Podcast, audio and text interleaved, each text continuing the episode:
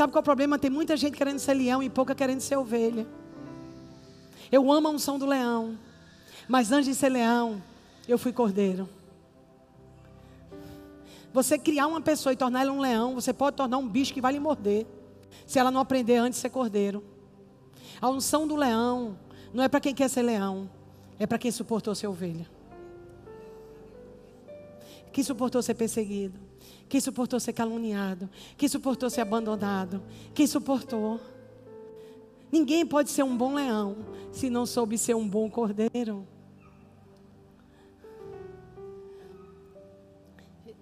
Eu amo falar de Jesus e nesse período, acho mais do que nunca, a gente deve bater nessa tecla, falar, falar e não parar de falar.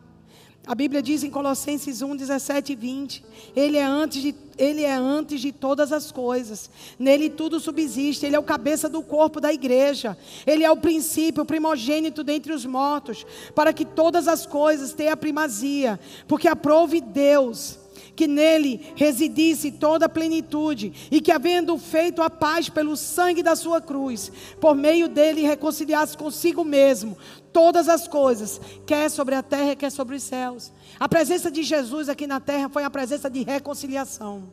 Ele nos entregou o ministério da restauração e da reconciliação. É impossível seguir a Jesus e não estar reconciliado. Ele veio para nos reconciliar, porque ele reconciliou Deus e o mundo. E ele reconcilia você. Ninguém segue a Jesus e não anda em reconciliação. Ninguém pode seguir a Jesus e dizer que não está reconciliado. Que é o que ele nos convida. Outra coisa que eu amo é as profecias sobre ele. Isaías profetizou sobre ele e disse: Porque o menino nos nasceu, um filho se nos deu, o governo está sobre seus ombros, e o seu nome será maravilhoso, conselheiro, Deus forte, Pai da eternidade, príncipe da paz. Ele, ele existe antes de tudo existir. Talvez você pense, ah, Jesus veio para consertar o que Adão fez no jardim do Éden. Não, antes de tudo existir, Jesus já existia. Ele existe antes de tudo, ele é o alfa, é a primeira letra do alfabeto hebraico, ele é o ômega, é a última. Ele é o princípio, ele é o fim. Ele é aquele que era, que é e que há de vir. Você hoje está vivendo o seu futuro, sabia? Hoje é o seu futuro do seu ontem. Hoje é o seu amanhã. Porque você foi estabelecido sobre você que você estaria aqui esse dia. Mas o seu amanhã ainda está chegando, Jesus também já está lá. Então ele é o teu ontem quando te resgatou, ele é o teu hoje porque ele profetizou o teu hoje e ele é o teu amanhã porque ele já está lá. Antes de começar, ele já terminou Isaías 46. Jesus, antes de começar, já terminou. Ele não está tentando dar um jeito na sua história, ele já tem a sua história. Ele já tem o último dia da sua história. Ele não vai pensar o que vai fazer. Oh, Jesus veio porque Adão pecou. Não, Jesus existiu antes de Adão. Ele não veio para dar um jeito em Adão. Ele já estava antes. A redenção aconteceu antes da queda. Antes de você cair, ele já te redimiu. Você entende isso? Que você precisa concordar é com o que ele já fez. Quando Deus disse que ia destruir o templo, sabe o que Deus fez? Já tinha dado a planta de restauração do templo. Deus não tinha nem destruído o templo, já tinha uma planta de como restaurar o templo. Você entende o plano de Deus tão perfeito assim?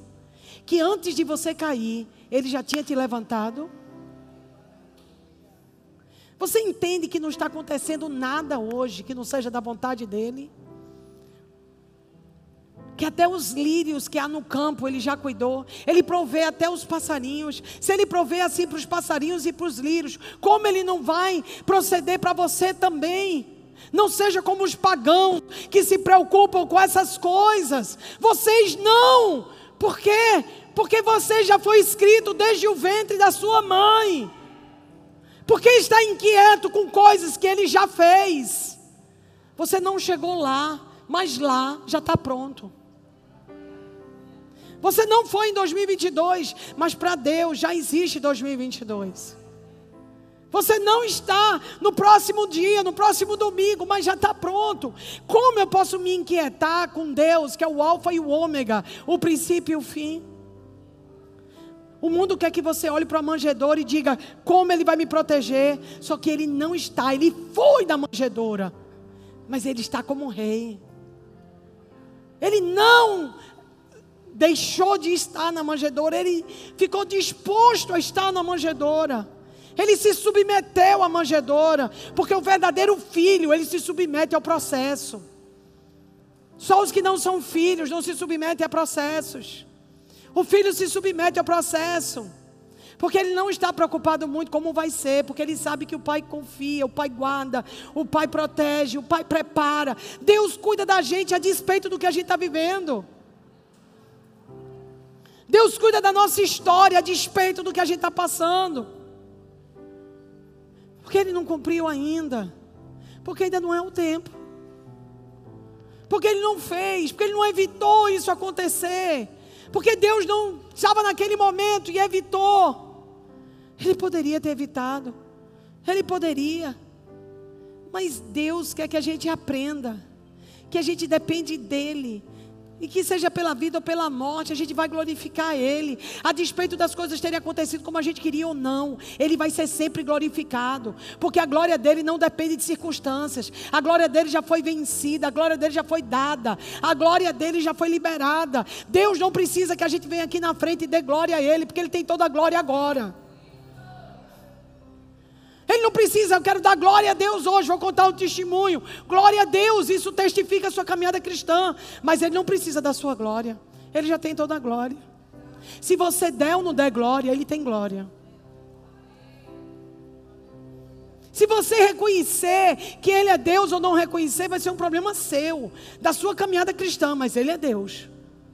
Ele opera o que Ele quer. Ele levanta o pobre do montoro e faz sentar em lugar de príncipes. Ele tem o coração do rei na mão e inclina para onde ele quer. Ele é Deus a despeito de você concordar ou não. Agora, se você não concordar, o problema é seu. Você que vai estar em apuros. Ele é fiel a despeito do que acontece na minha vida. Ele não deixa de ser fiel se acontecer coisas ruins na minha vida. Porque Ele é fiel. A melhor coisa para a minha maturidade cristã é reconhecer: Ele é Deus, Ele é fiel e Ele é soberano a despeito das coisas que eu passo. Porque as coisas que eu passo não diz respeito ao caráter de Deus, diz respeito ao meu tratamento, como eu vou andar aqui na terra. Diz respeito à minha caminhada cristã. Diz respeito ao que Deus está fazendo na minha vida. Em Isaías 53, 3 diz: Ele era desprezado, o mais rejeitado entre os homens, o homem de dores e que sabe o que é padecer, e como um de quem os homens escondem o rosto, era desprezado e dele não fizemos casa. Ele foi disposto a isso, ele veio para isso. Como é que alguém vem para um destino como esse? Que evangelho é esse?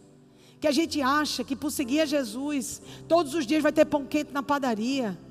Que você nunca vai passar por nenhuma situação, nenhuma prova, nenhuma, nenhuma luta. Sabe o que acontece com a igreja assim? Ela é imatura. Porque quando acontece uma luta e uma prova, a pessoa desaba.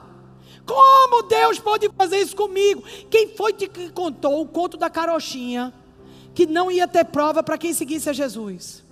Que Jesus é esse que você está seguindo? Que você não pode passar por provas, não pode passar por nãos. Quem tem Jesus tem total suficiência de não depender de nada no mundo para estar bem. Ah, eu vou ficar bem quando eu casar. Vou ficar bem quando Deus pagar minhas contas. Vou ficar bem quando tiver a vitória financeira. Bem, então você não quer Jesus, você quer um servo que faça as suas vontades.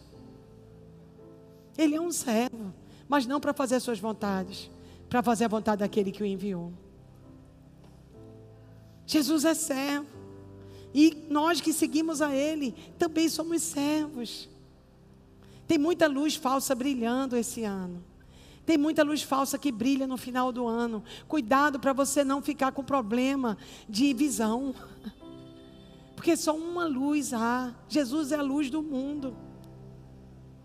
É Jesus que é a luz do mundo. As outras luzes são temporárias. Você vai procurar no Agamenon Magalhães, em janeiro, elas não vão estar mais lá. Você vai procurar os pinheiros, não vai mais encontrar, até porque nós não queremos ser pinheiros, nós já somos carvalhos de justiça. Nós estamos chamados para sermos carvalhos de justiça. Carvalhos. Carvalho leva tempo para crescer, leva tempo para se firmar, mas pode dar tempestades, pode dar chuvas fortes, eles estão firmes, eles não se moldam às circunstâncias e ao tempo. Eles têm tanta certeza de quem são, do que estão ali. Sabe, o Senhor está nos chamando para isso, para sermos maduros. Haja o que houver, Deus me ama. Eu nunca mais eu vou permitir que as circunstâncias determinem o amor de Deus por mim. Só tem uma coisa que determina o amor de Deus pela minha vida. Ele deu esse sinal de amor na cruz do Calvário. Foi na cruz que ele revelou o amor dele por mim e por você. Não é nas suas circunstâncias. Porque circunstâncias passam, pessoas passam, situações passam, mas quem faz a vontade de Deus permanece para sempre. Para sempre. Então Jesus, ele é, ele é o Senhor. Em Apocalipse 1:8 diz: "Eu sou o alfa e o ômega", diz o Senhor Deus, aquele que é, que era e que há de vir, o todo poderoso. Ele não é só poderoso, ele é o todo poderoso. As pessoas foram para o cinema às 10 horas da noite para ver o todo bregoso do Homem-Aranha. Tenho nada contra esse Homem-Aranha, gente, mas eu queria essa motivação pelo Senhor tenho nada contra. Olha, o Superman pode virar gay, a Mulher Maravilha pode virar sapatão, 007 pode morrer. Tudo bem, eu já assimilei, estou de boa. Mas eu queria uma motivação assim, pelo Senhor. Quando a nossa maior paixão for Jesus, quando a nossa maior paixão for Ele, imagine o que vai acontecer com a nossa cidade, o que vai acontecer com as igrejas da cidade. Que a gente não for mais para as igrejas pensando num evento, pensando em se dar bem, pensando em ficar com a turma, mas a gente for simplesmente por causa de Jesus. Porque se eu vier para a igreja só por causa de Jesus, eu posso começar a levar uma camada de pau na porta. Eu não vou me importar. Já apanhei, mas consegui entrar. A pessoa pode olhar feio para mim. Eu vou dizer, cai, glória a Deus. Está olhando feio para mim, mas eu estou aqui, eu vou ouvir Jesus. A gente está tão preocupado com, ah, porque o irmão fez cara feia, ah, porque o outro fez isso, ah, porque o outro não, não me quer, porque o outro não me convidou. Quer dizer, a gente tem tantos motivos para entrar ou para sair, que Jesus ficou em segundo plano. De verdade, eu amo vocês, mas eu gosto de vir aqui por causa de Jesus. Se Jesus não estiver aqui, eu não venho mais. Eu só venho nessa igreja por causa de Jesus. Quando eu entro nela e eu sinto a presença de Jesus, eu digo, eu estou no lugar certo. Porque até eu vou me embora se Jesus não vier. Não precisa nem você ir embora. Eu que vou antes de você ir. Porque eu vou seguir Jesus. Eu estou seguindo a Jesus Cristo. Atrás não volto. Quem lembra?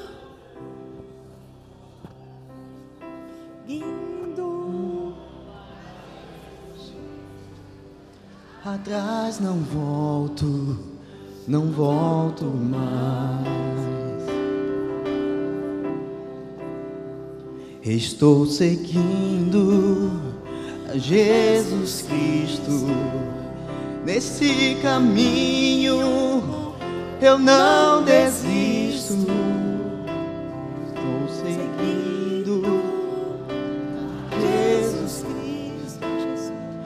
Atrás não volto, não volto mais.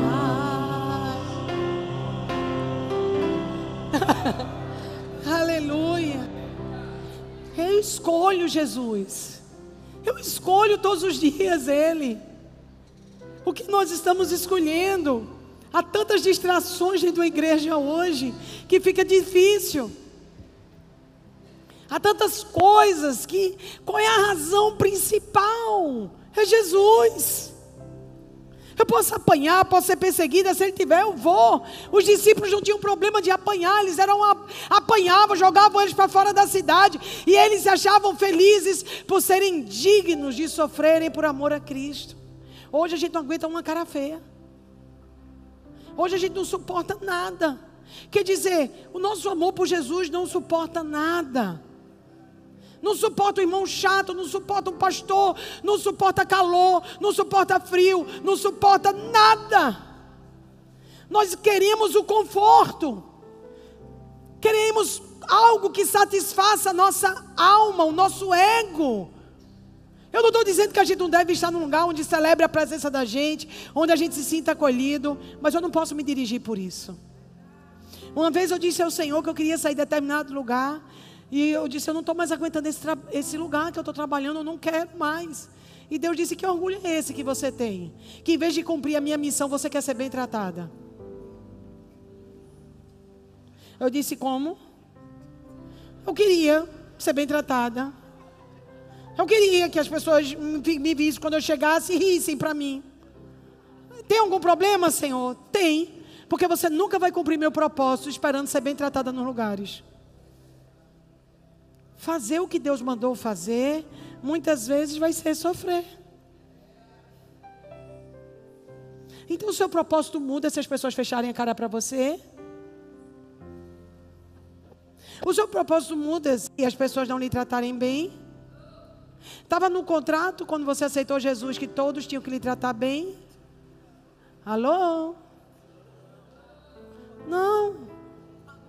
Mas nós estamos tão condicionados a não querer sofrer e procurar lugares confortáveis e pessoas falsas e hipócritas que nós subestimamos o chamado de Deus.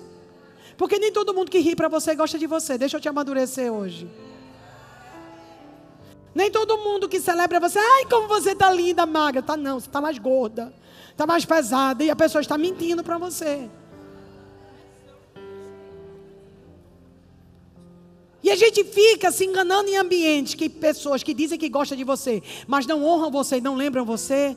E você às vezes perde estar com, junto de pessoas que não ficam babando você, mas se importam com você.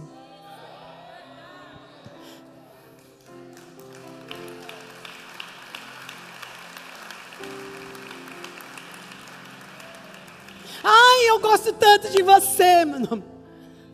Mentira! Hipocrisia! Não gosta.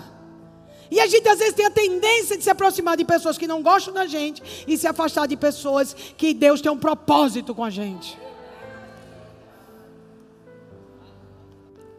Por quê? Porque a gente tem a tendência de querer ser H, Ismael, mas lembre-se, H Ismael foi colocado para fora da casa de Abraão. Deus mandou eles serem colocados para fora. Isaac ficou como um filho amado, como um filho escolhido. Sara como a, a, o monte Sião e H como o Sinai. Mas sabe o que, que Deus fez com o filho que ele escolheu para Abraão? Suba e sacrifique ele. Você só se torna verdadeiramente filho quando você está disposto ao sacrifício. Sem sacrifício, você nunca sabe quem é filho e quem não é.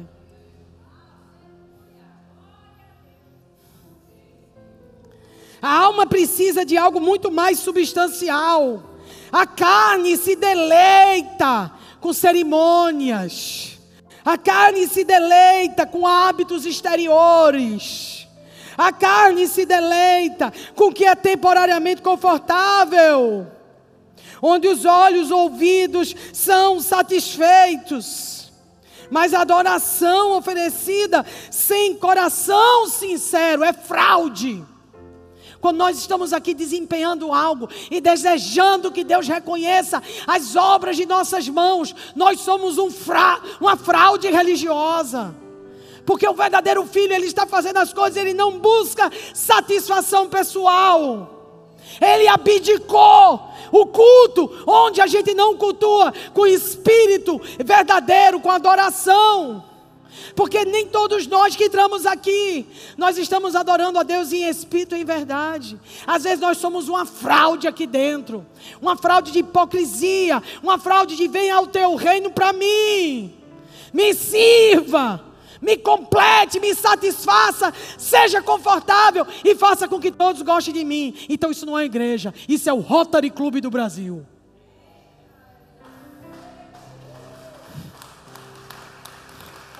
A igreja tem confrontos.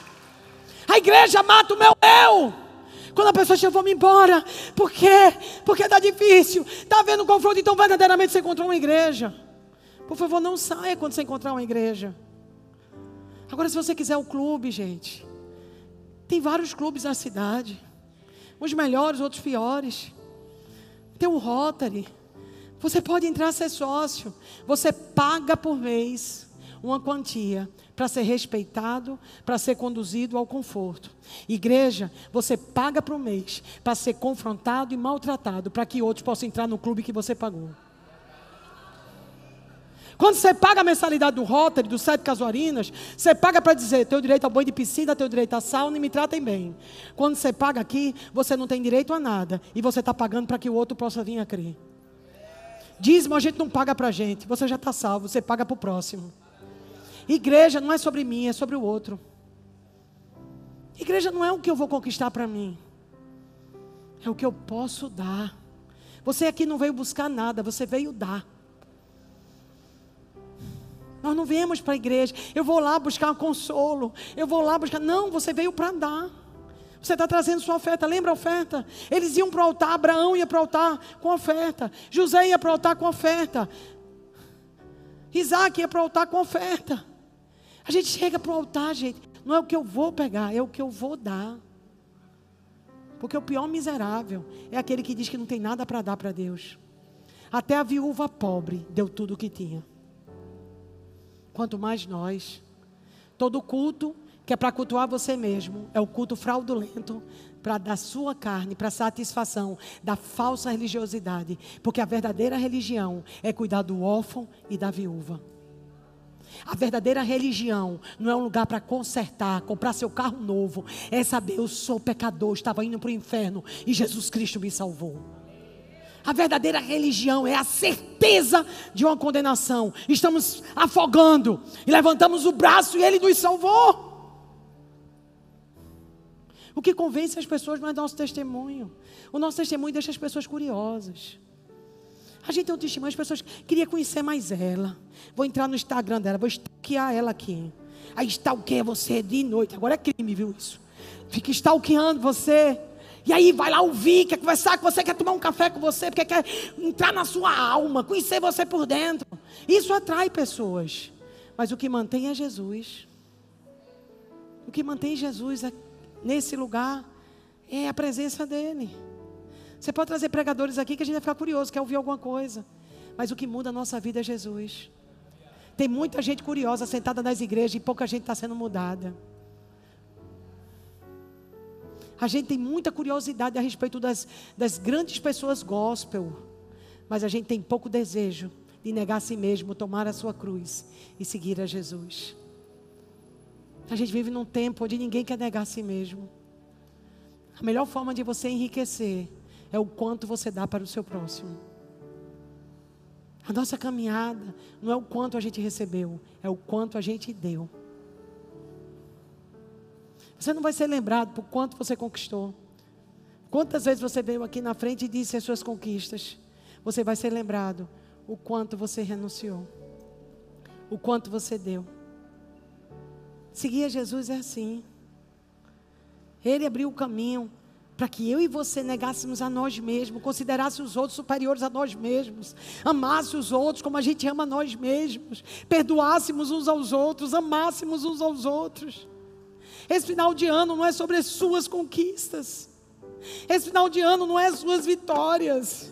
É a vitória de Jesus. Muita gente está dizendo: olha, foi um ano difícil. Foi, foi, pastora, muito difícil. O que aconteceu? Não, e vocês estão orando mais na sua casa? Não, a gente agora ora mais na minha casa.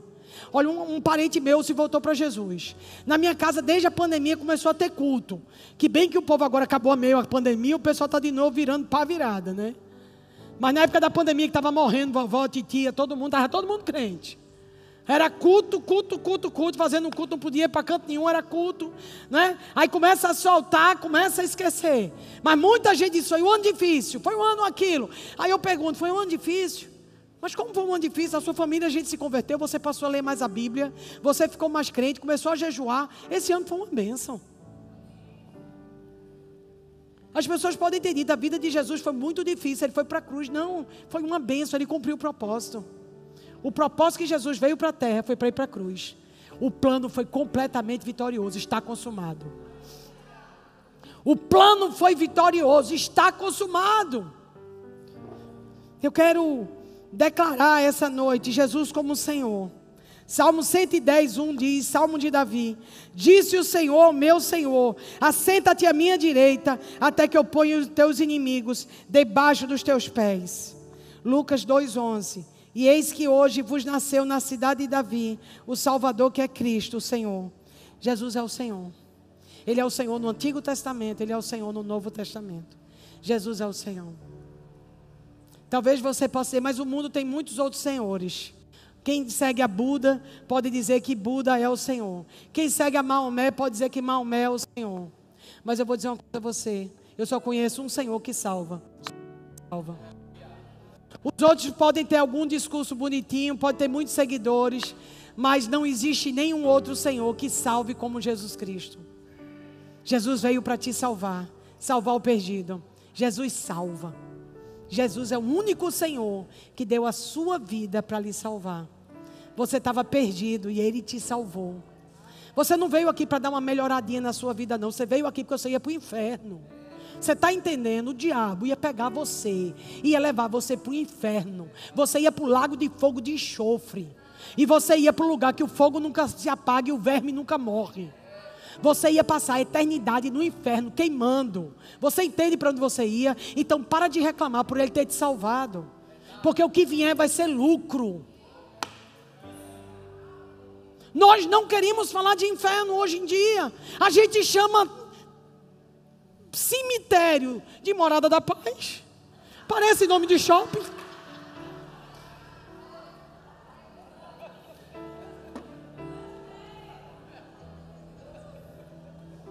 A gente chama cemitério Vale das Acácias. Parece acampamento. Parece um hotel de colinas. Aí eu acho que a ficha não cai, querido. Aquele lugar é cemitério, vela preta, sete palmos para baixo. E se tu for para aquele lugar sem decidir aqui, tu vai passar a eternidade no inferno. As pessoas morrem, ele descansou. Descansar sou eu quando estou cansada. Que eu chego em casa eu descanso.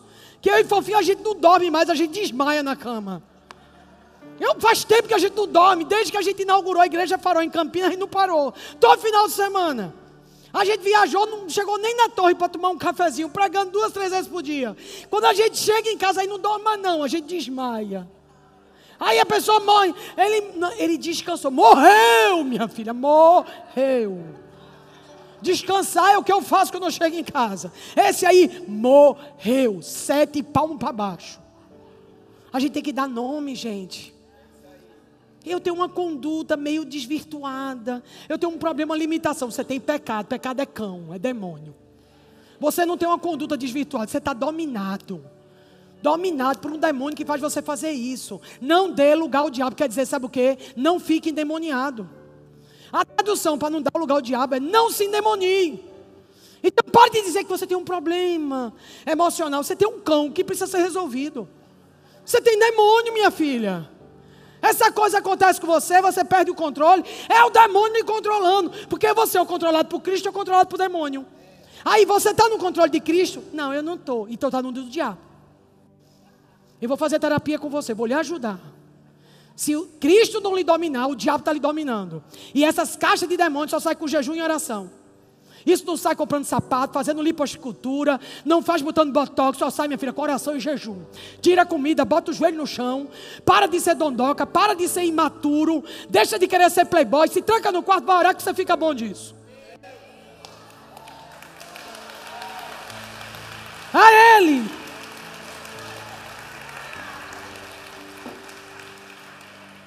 Mas a gente prefere troca de marido, troca de igreja, troca de filho, troca de roupa, troca de casa e não quer resolver demônio. Ah, não está dando mais certo meu casamento, é melhor trocar. Nessa igreja está muito difícil para mim, vai trocar até quando, meu amor? Para de trocar as coisas e começa a enfrentar o que Deus te deu. Começa a ficar onde Deus te plantou. Começa a resolver em vez de pular de um lugar para outro. Resolve aí onde você está. Você vai pular até quando? Crente macaco.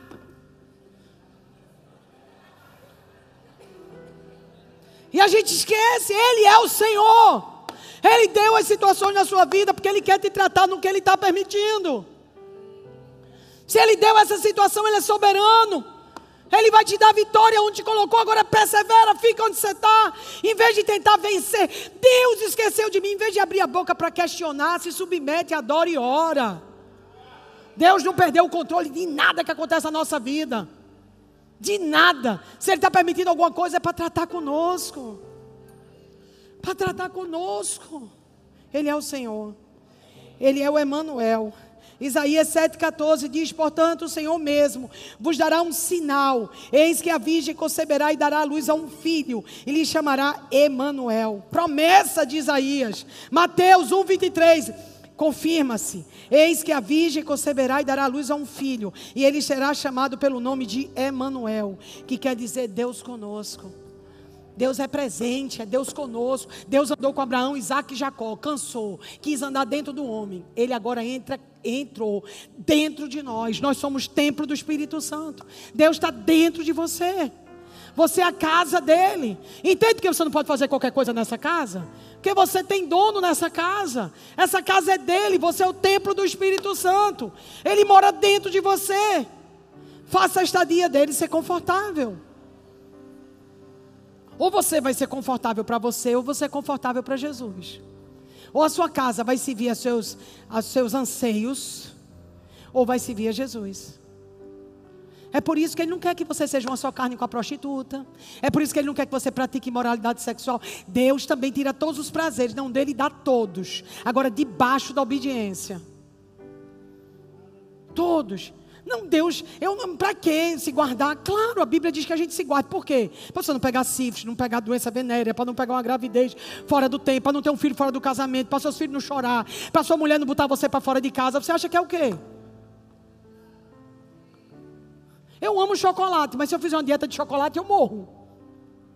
Tem que comer feijão, arroz, salada. Então, ah, Deus não me ama, Ele me ama tanto que ele lhe deu um muro de proteção para você brincar no parque com um muro de proteção. Deus não quer que você não tenha prazer.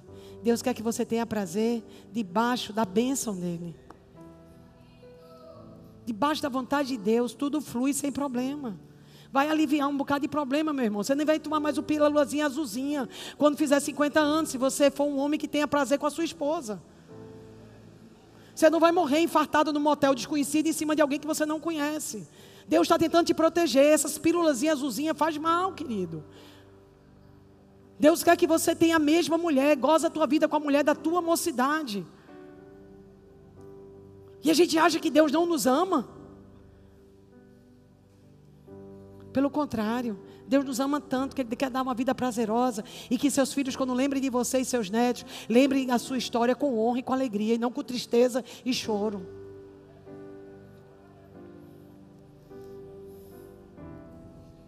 Ele é o profeta.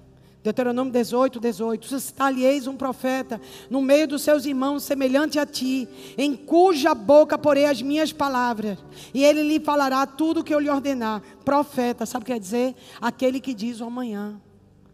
Jesus é o profeta, ele diz o seu amanhã. Ele libera o seu amanhã. Em, em, em, Mateus 21, 11 diz: E as multidões clamavam: Este é o profeta, Jesus de Nazaré, da Galileia. Jesus é o profeta da sua história. O profeta da sua história não é seu pai, não é o professor, não é a sua mãe, não é seus amigos, é Jesus. Ele é o profeta da sua história. Ele é o profeta do seu destino, do seu amanhã. É ele que diz o que você vai ser. Ele olhou para a mulher samaritana, cinco maridos, e o que tem agora não é seu. Ah, eu vou te dar uma água que você nunca mais vai ter sede de homem. Eu vou te dar uma água que você vai para a cidade e você vai dizer tudo o que eu fiz e muitas pessoas vão ser salvas pelo que você vai dizer. Quem é que convidaria aqui para profetizando 2022 uma mulher que teve cinco maridos? Eu vou trazer alguém aqui. Quem vai pregar? A mulher que teve cinco maridos. Vocês vão dizer: Ah, não vou não. Pois é, Jesus achou que ela merecia tanto que transformou ela em missionária. E uma cidade inteira foi salva para uma mulher que tinha tido cinco maridos. Você está com algum problema com religiosidade? Porque Jesus contou para salvar uma cidade, não foi uma freirinha, não foi uma virgenzinha, foi uma mulher que tinha tido cinco maridos. Cuidado que aquilo que você está julgando é aquilo que Deus vai usar. Deus usou uma mulher que tinha tido cinco maridos. Eu sei que isso arrebenta com a nossa religiosidade, a nossa vidinha perfeita. mas isso não fazia parte das, dos scripts de Jesus. Ele pegou ela e disse: Você vai ser missionária. Aquela cidade todinha acreditou em Jesus por causa daquela mulher. Quando Deus derrama unção em alguém, Ele não está preocupado quantos maridos teve, quantas mulheres teve, quantos abortos fez, quantas pessoas assaltou, quantas cidades arruinou. Sabe o que Ele olha? Você quer? Você que aceita? Pois eu vou te usar. Ele é profeta da nossa história. A nossa religiosidade, os descendentes de Ismael, que andam na força da carne, dizem: Oh, não vou de jeito nenhum ouvir essa pessoa. Você prefere ouvir alguém que seja famoso e que chegue em casa, trate o marido mal, trate os filhos mal, mas no Instagram bote foto rindo. Família Margarina. Família feliz. Oh, meu Deus, a gente pega cada bomba, bucha e tudo e no Instagram. tudo rindo. Os dentes desse tamanho. Que além dos dentes agora ser branco é grande, né?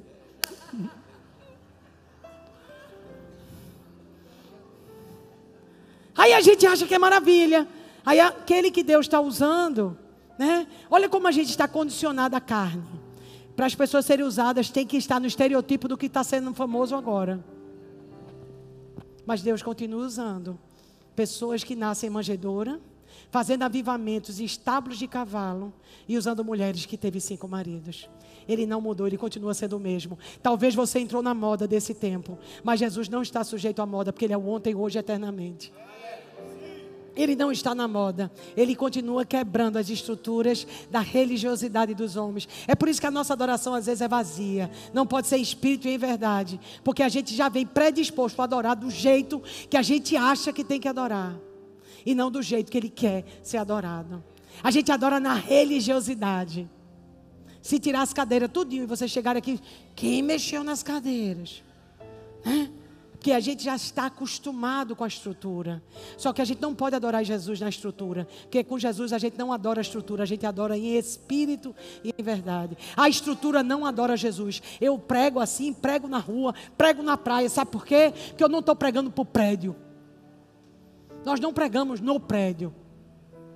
Por isso que a gente precisa soltar um pouco. Lembre-se que esse ano, barcos, pioneiros, caravelas, mares, bússolas, mapas. Ele é o sacerdote.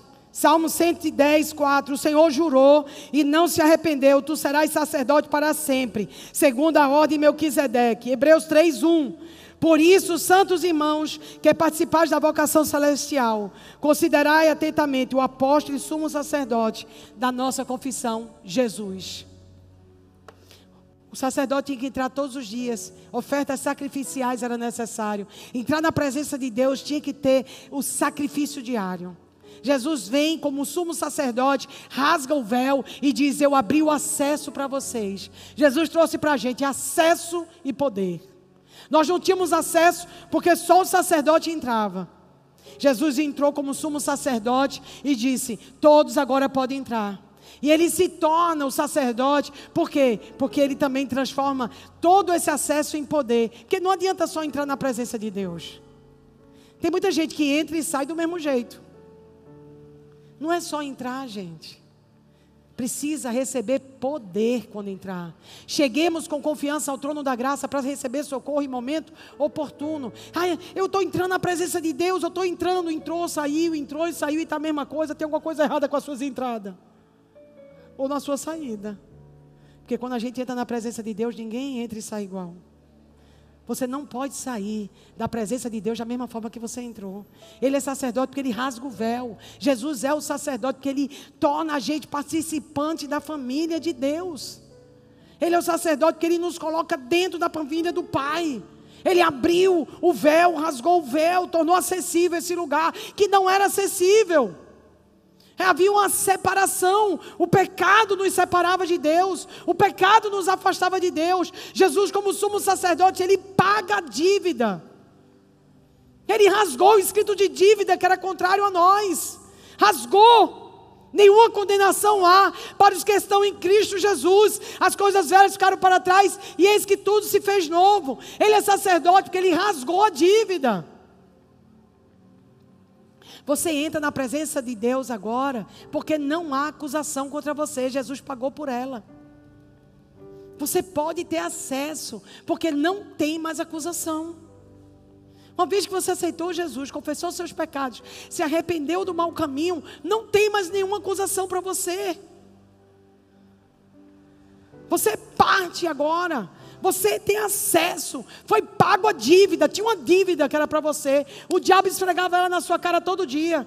Antigamente, quando um judeu devia, eles pregavam na porta da casa desse judeu toda a dívida desse judeu. Eles tinham que esperar o Shemitah, o jubileu, para que resolvesse dívidas. Então, toda a dívida que você acumulando dos tantos anos, iam lá, eu, na sua porta, pregava aqui: está devendo a, a Jacó, está devendo a Abraão, está devendo aqui, ó. Aí ia pregando. Até que chegava um irmão que fosse amoroso, que fosse alguém que gostasse de fazer o bem, arrancava um daqueles papeizinhos e dizia: está paga essa dívida. E pagava para aquele judeu. Arrancava o segundo papelzinho, pagava. Tinha algumas pessoas que pagavam todas as dívidas. Chamavam aquele homem um irmão, um Goel. Porque ele tinha sido muito bom para aquele homem. Tinha pago as dívidas dele. Jesus fez isso. Bateu na porta da minha casa, da sua. Da nossa história, da nossa família. Pegou todos os escritos de dívidas que era contrário a nós. E rasgou. E triunfou deles em praça pública. E envergonhou Satanás. Não tem mais dívida na sua porta. Está pago. É por isso que ele é o sacerdote. Ele abriu a presença de Deus para mim e para você entrar. Ele podia ser unigênito. Ele se tornou primogênito e disse: Vem para a sala, vamos assistir filme junto, comer pipoca com Guaraná. Ele botou você na família. Jesus é o sacerdote. Ele não exclui você, ele traz você para perto. Ele odeia que a gente exclua alguém. Por quê? Porque ele botou todo mundo dentro da festa. Ele chamou todo mundo para a mesa. É por isso que ele diz: Zaqueu, desce. Cara, Zaqueu, esse cara rouba todo mundo. Zaqueu, eu vou comer na sua casa hoje. Ei, mulher de cinco maridos, samaritana, eu vou ter uma conversa com você hoje no poço. Adulta, eu vou falar com ela também. Jesus não saía excluindo pessoas, Jesus saía acolhendo pessoas. Jesus não colecionava pessoas que ele excluía por causa do comportamento. Jesus colecionava pessoas que ele incluía apesar do comportamento.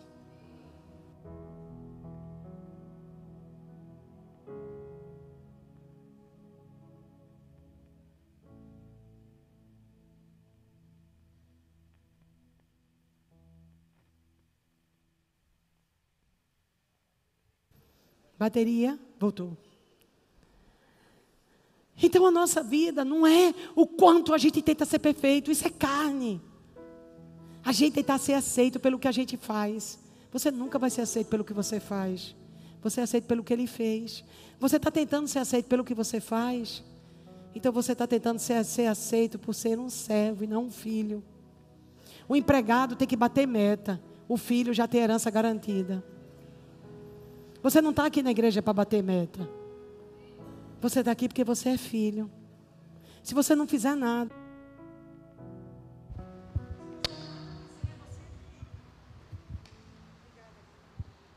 Foi bom porque ele já tinha comido minha orelha mesmo. Se você não fizer nada, você é filho. Nada, nada, eu não sei fazer nada, você é filho.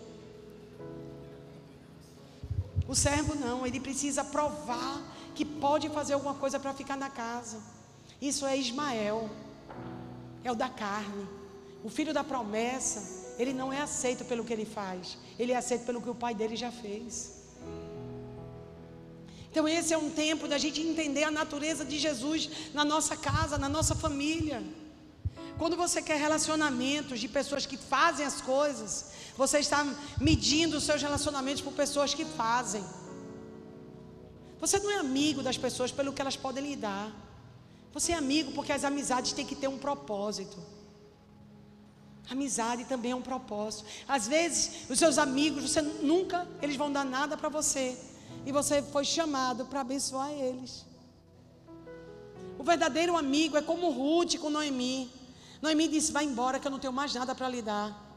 Vai embora, eu não tenho mais filho, eu não tenho mais marido. Mas Ruth disse: Eu vou ficar. O teu Deus é o meu Deus. Eu vou ficar. Para onde você pousar, pousarei eu. Por que Deus matou os filhos de Noemi? Por quê? Matou o marido e os filhos de Noemi. Deixa eu te dizer uma coisa: o nome do filho de Noemi era Elimeleque, quer dizer enfraquecido. Deus tirou uma geração de enfraquecidos e chamou Boaz, aquele que vem com força. Ele disse: Eu não quero descendência de gente fraca. Eu vou levantar Boaz, que quer dizer aquele que vem com força. A gente sempre fala da história das duas mulheres. Vamos estudar os homens também da história? Elimeleco, enfraquecido. Até quando você vai ser enfraquecido? Até quando você vai ser coitadinho? Deixa eu te dizer, a única coisa que não faz nada por você nesse mundo é a pena. Não tenha pena de você mesmo e não tenha pena de ninguém. Porque você está condenando essa pessoa a não mudar de vida. Pena não muda a vida de ninguém. A pena não muda a vida de ninguém. O que muda a vida das pessoas é oração, apoio, intercessão, ser um braço para alguém. Isso muda a vida de pessoas. Jesus é o sacerdote porque ele pagou esse preço.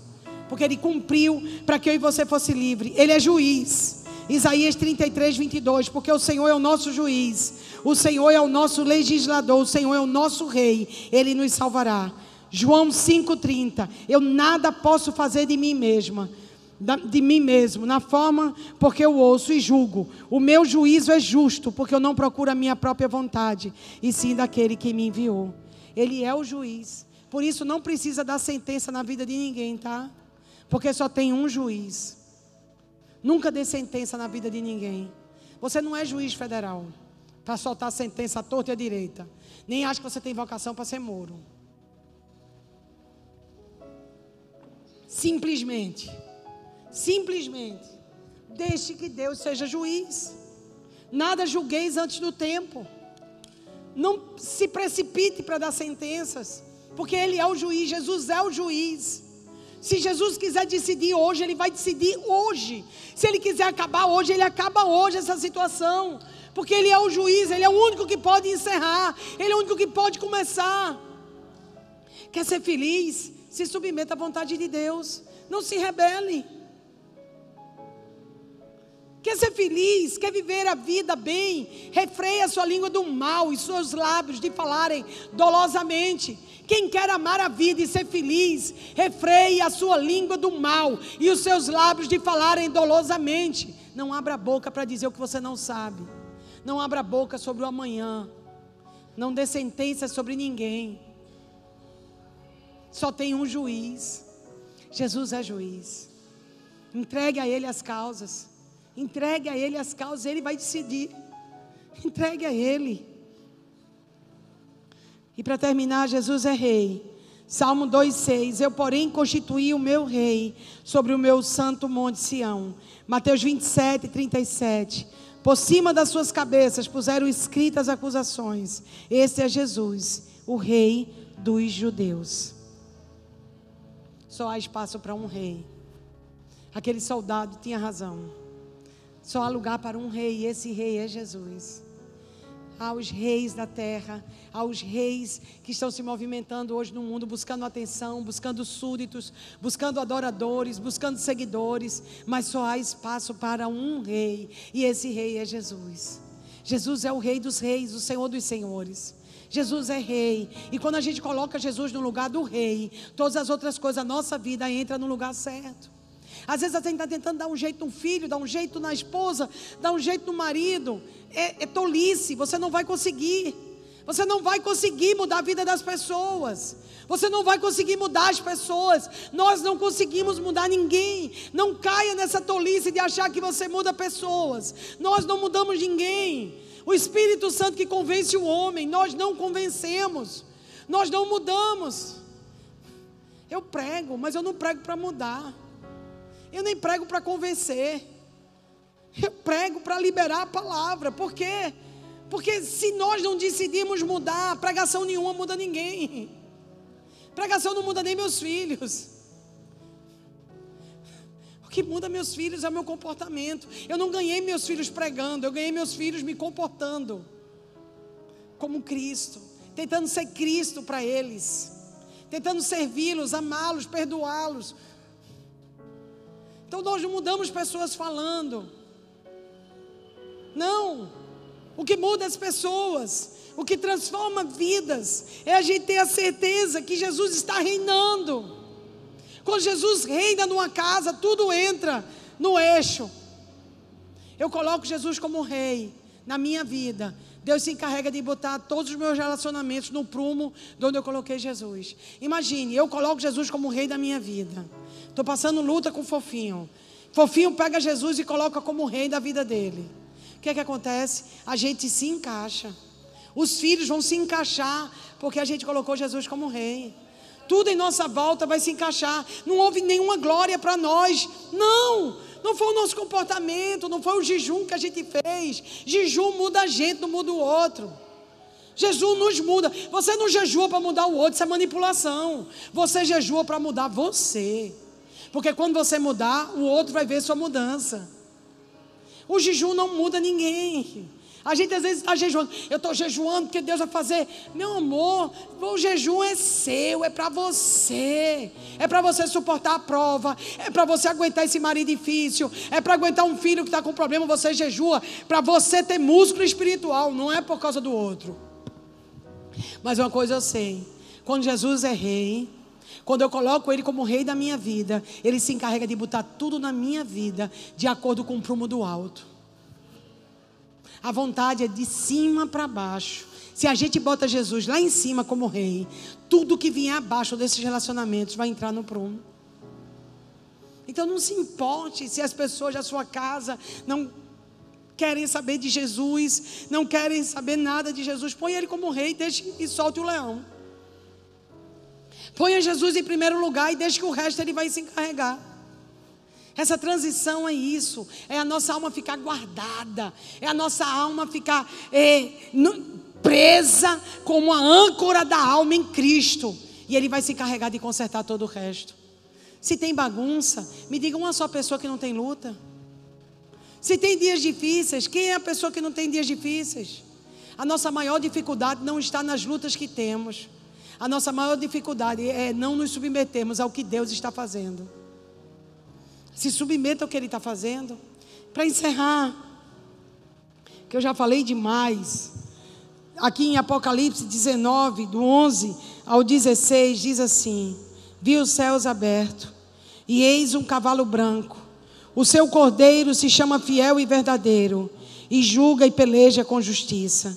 Os seus olhos são chamas de fogo, na sua cabeça há muitos diademas tem um nome escrito que ninguém conhece, senão ele mesmo.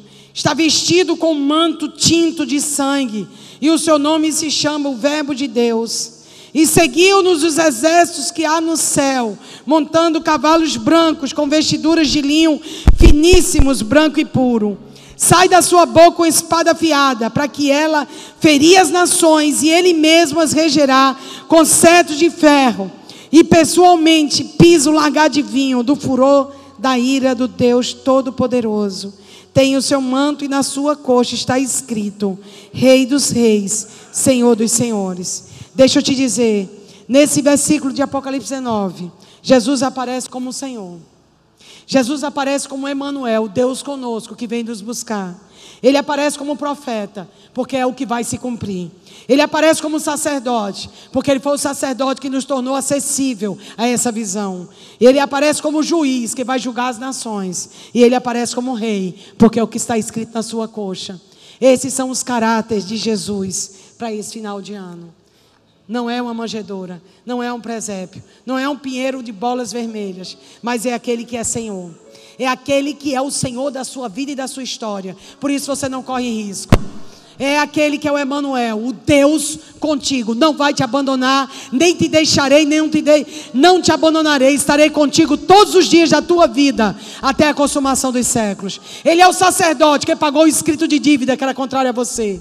Ele é o rei, porque ele sendo rei, ele torna você realeza. Ele torna você da família real. Ele torna você herdeiro, realeza. Ele torna você participante da realeza dele. Ele é o juiz, porque ele vai julgar as questões da sua vida que estão demorando. E mais do que tudo, e mais do que tudo, ele é o Senhor. Ele é o Senhor. Eu quero te convidar para mais do que um Natal. Mais do que um Natal. Mais do que uma festa, mais do que banquetes e mesas coloridas, mais do que fitas douradas e bolas vermelhas, você possa revelar os seis caráteres de Jesus nesse Natal. Você possa ter a certeza que você foi chamado, que você foi escolhido para esse tempo. Que a sua família precisa muito conhecer a revelação do caráter de Jesus. Talvez alguém da sua família esteja precisando do Emanuel. Talvez alguém da sua família precise de um juiz, de um juiz que dê uma sentença justa. Talvez alguém precise saber que existe um sacerdote que pagou sua dívida. Eu sei que alguém vai precisar de um desses seis caráteres, virtudes de Jesus. E eu sei que você tem as seis. Eu sei que as seis repousam sobre você.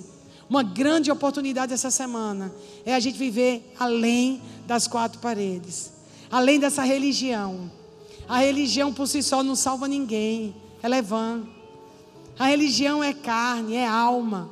A religião, ela deseja aplauso através de tratados e obras que você faz na carne. Mas a verdadeira religião de Cristo é o que nós fazemos pelo próximo. A religião carnal é o que eu faço por mim. A religião espiritual é o que eu faço pelo outro. É a religião que salva, que transforma vidas. É quando você tem toda a razão e você decide você mesmo pedir perdão. É quando você poderia se justificar, mas você abre mão.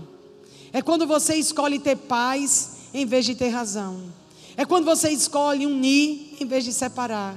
É quando você escolhe servir em vez de ser servido. É quando você escolhe amar em vez de ser amado. É quando você escolhe andar mais uma milha, quando você poderia parar e descansar. É quando você faz o que é melhor para os outros, mesmo quando às vezes você sai em prejuízo. A verdadeira religião desse Natal não está em árvores de pinheiros, está em ser carvalhos de justiça. Por isso, esse ano, que você tenha um feliz Natal. Que você tenha um Natal repleto da presença de Jesus. Que a sua casa e a sua família, nesse Natal, seja uma casa que vai ter oração. Mais do que peru, lembre-se do cordeiro na mesa. Mais do que banquetes, lembre do leão. Mais do que vestidos bonitos, lembre de rasgar o seu coração. Mais do que mesas compridas, lembre-se que está esperando por você a mesa de banquete do Cordeiro. Mais do que tudo, lembre-se, esse é o ano que Deus está encerrando, não para dizer que encerrou as promessas, mas para dizer está começando novas promessas que eu tenho para você. Não só promessas já prometidas, não só promessas já vencidas, porque para Deus nunca existe uma promessa vencida.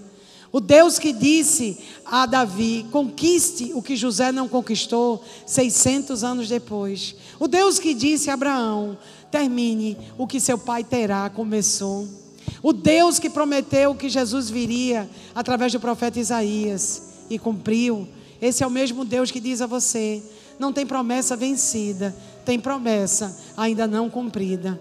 Escreva a visão, porque até quem passa correndo vai ler o que eu te prometi um dia.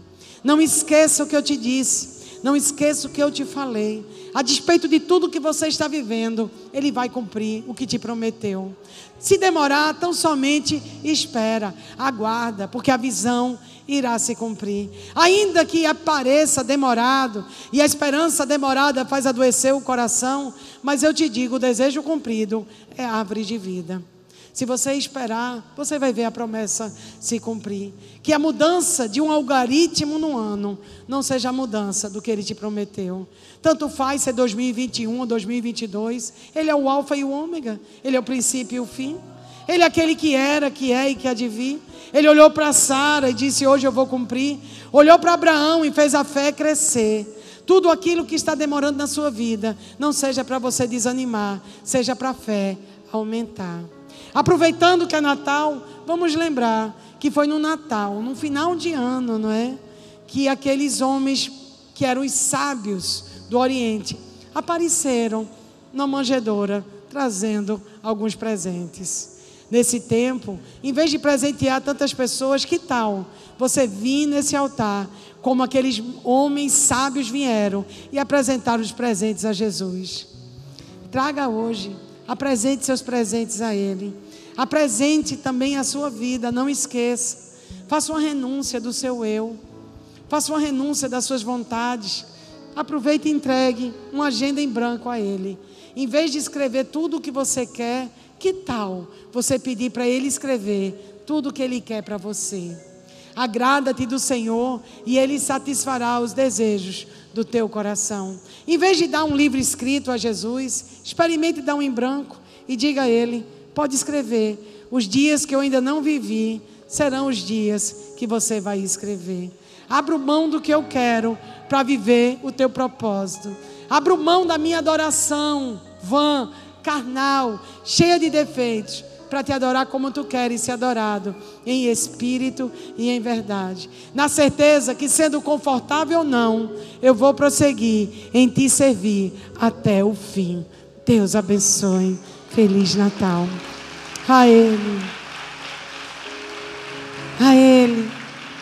Senhor, nós clamamos a Ti. Que haja, Pai, uma completa, Senhor, uma completa movimentação no céu sobre cada lá aqui representado. Eu quero orar pelas pessoas que estão aqui que têm traumas de festa de final de ano. Eu quero orar por pessoas que estão aqui que foram machucadas nessas festas. Eu quero orar, Senhor. Aleluia. Aleluia. Aleluia. Eu quero orar por cada um que está aqui que foi ferido, machucado que tem verdadeiro medo de terminar o ano, que está debaixo de traumas de finais de ano. Eu quero orar por uma nova história na tua casa, na tua vida. Eu oro agora em nome de Jesus, que as cadeias sejam arrebentadas porque quando ele subiu ao alto, ele levou cativo o cativeiro e deu dons aos homens. Nós oramos agora por uma colisão com as trevas desse espírito de final de ano que prende vidas, que prende famílias, que faz marcas nas famílias de traumas. Nós oramos essa noite para que os cativeiros sejam quebrados e vidas sejam salvas aqui. Nós oramos agora em nome de Jesus. Nós oramos cativeiros quebrados novas histórias sendo escritas aqui. Nós oramos em nome de Jesus. Pessoas que estão aqui que foram feridas, feridas da casa do pai, feridas da casa da mãe, da avó, traumas que aconteceram essa noite. É uma noite de libertação, é uma noite de cura. O Senhor vai escrever uma nova história para ti. Não é sobre 2021 ou 2022, é sobre um Deus que te prometeu e nunca falhou e nunca falhará. O Deus que é fiel. Rebalabachou. Eu quero te convidar, se você está aqui. Talvez você nunca se sentiu família. Às vezes eu já estive em lugares que eu não me senti parte. Mas em Jesus a gente é parte. A gente é corpo. Embora muitos somos um só corpo. É na casa dele que a gente sabe ser família e aprende a ser família. Eu quero que você seja abraçado essa noite abraçado por um amor incondicional. Um amor que nunca falha, que nunca te julga, que nunca te ama pelo que você faz, mas te ama pela tua identidade. Desde o ventre você já foi amado. Jacó estava no ventre, Deus já havia o escolhido. Ele não tinha feito bem nem mal, mas o Senhor já o tinha escolhido. Eu quero te dizer que Deus, quando te escolheu, Ele sabia que você ia cair, Ele sabia que você ia falhar, Ele sabia que você ia tomar muitas decisões erradas, mas Ele te escolheu a despeito do teu comportamento, porque Ele não te escolhe pelo comportamento, Ele te escolhe pela identidade. Ele te escolhe pela identidade. Você está aqui essa noite porque você é um escolhido. Não deixe o inimigo dizer menos do que isso. Existe um rei na sua vida, existe um juiz na sua causa, existe um sacerdote que abriu acesso ao Pai, existe um rei, existe um profeta para a sua história, existe alguém que já escreveu seus próximos dias. Existe, existe alguém que é maior do que o seu maior erro, do que sua pior decisão. Existe Jesus e ele não está numa manjedoura. Ele é o rei. Ele é o rei. Exaltado seja Jesus.